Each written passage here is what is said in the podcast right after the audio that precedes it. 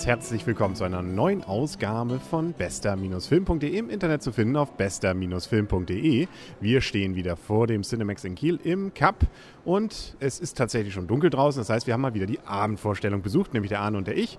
Und zwar haben wir uns heute, wir haben es ja schon vor zwei Wochen angekündigt, jetzt haben wir es doch gemacht, auf Geheiß unserer Frauen Gran Terino geguckt. Und war grande?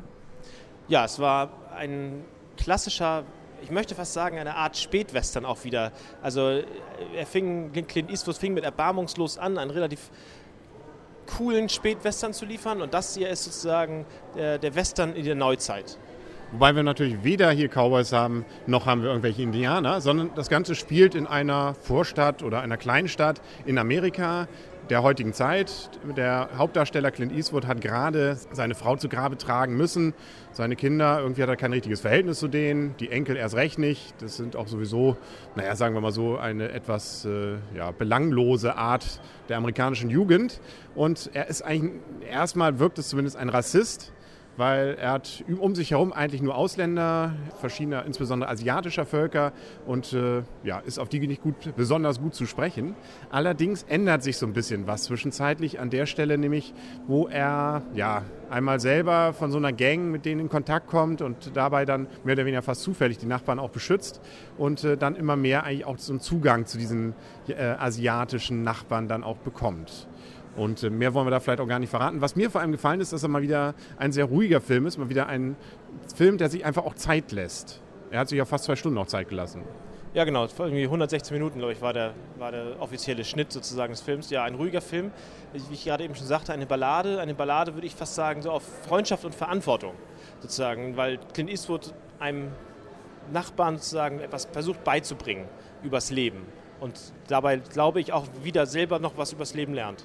Genau, und dann haben wir auch noch einen Pastor, der auch noch was lernt und er lernt von Pastor. Eigentlich ist es ein Geben und Nehmen, eine Win-Win-Situation für alle, ja, bis auf eine Truppe. Aber da wollen wir mal, wie gesagt, noch nicht jetzt alles verraten, sonst guckt sich ja auch keiner mehr an. Aber es ist auf jeden Fall auch ein ganz witziger Film. Also es ist natürlich keine Komödie, aber es gibt gerade so durch dieses ruhige, es auch äh, so ein paar ganz nette ja, Wortgefechte und ein paar nette Ideen da drin, die einen auch schmunzeln lassen, obwohl es eben doch teilweise natürlich auch eine eher traurige oder eine sehr melancholische Geschichte ist.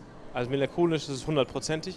Und die witzigen Szenen kommen meistens durch die rassistischen Be ähm, Bemerkungen, die die Leute immer alle gegen sich machen. Also die einen beschimpfen sich als Iren, also äh, sozusagen die klassischen Iren-Witze, Italiener, Polacken äh, und dann natürlich die ganzen Asiaten, die immer als äh, Sumpfratten beschimpft werden. Also das ist sozusagen, daraus generiert sich der Witz dieses Films, auch wirklich witzig.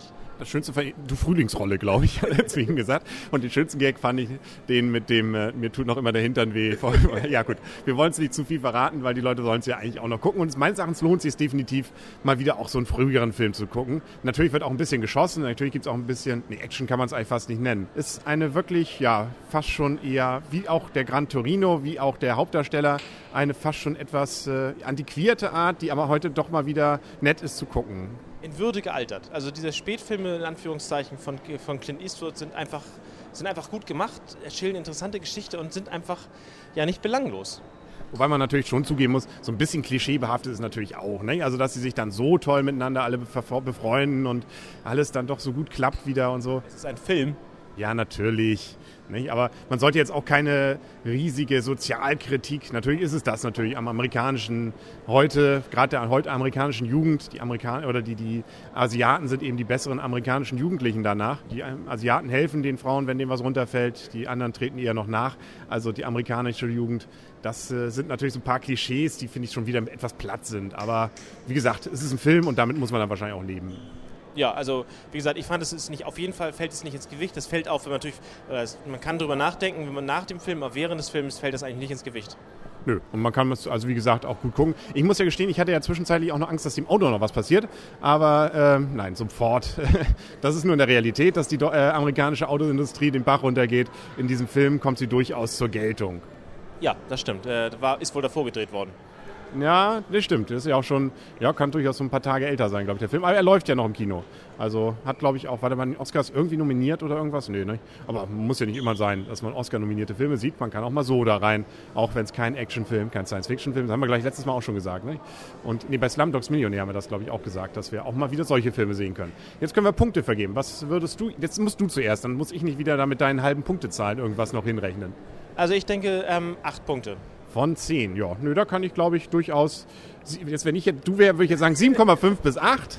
Nein, also ich kann mich mit 8 durchaus gut anfreunden. Wirklich solides, sehr in dem Sinne unterhaltsames Kino, melancholisches Kino, ein bisschen durchaus zum Nachdenken und vor allem ein sehr ruhiges Kino, das unaufgeregt eine spannende oder interessante Story erzählt, die auch äh, mit dem Ausgang durchaus interessant gemacht ist. Man, er hat dich ein bisschen das Licht geführt, glaube ich, ne? am Ende. Ja, und äh, das auch, ohne das jetzt hier das Ende zu verraten, ich hatte auf an was anderes gehofft. Ja, aber das war wahrscheinlich das, haben wir auch andere in dem Film gehofft, gedacht, dass es passieren könnte, aber nein, es war dann doch etwas anders und finde, das macht durchaus so einen Film auch nochmal aus, dass man auch gespannt ist und dann auch vielleicht nochmal überrascht ist mit dem Ende, dass da noch etwas anders passiert. Ja, so gesehen, also solider Film, soll man rein, kann man rein solange er noch auf jeden Fall läuft. Und jetzt müssen wir uns überlegen, was wir uns als nächstes angucken. Heute haben wir nur zwei Trailer gesehen. Und ich glaube, der einen kannten wir schon, den anderen wollen wir nicht sehen. Also so gesehen können wir auch nichts weiter verraten, was wir so in nächster Zeit gucken. Knowing kommt nächste Woche, genau. Da sind wir mal ganz gespannt. Und ich glaube, Wolverine läuft irgendwann an. Wobei, naja, weiß nicht, so, so überragend fand ich den Trailer nicht. Aber es gibt sicherlich noch eine ganze Reihe, was wir sehen können. Illuminati. Ja, ja, mit dem neuen Synchronsprecher für den Hauptdarsteller hier, wie heißt er? Tom Hanks, genau. Ja, danke. Mir war der Fan, ich wollte Übrigens hatte auch äh, Clint Eastwood einen neuen Synchronsprecher. Stimmt, stimmt.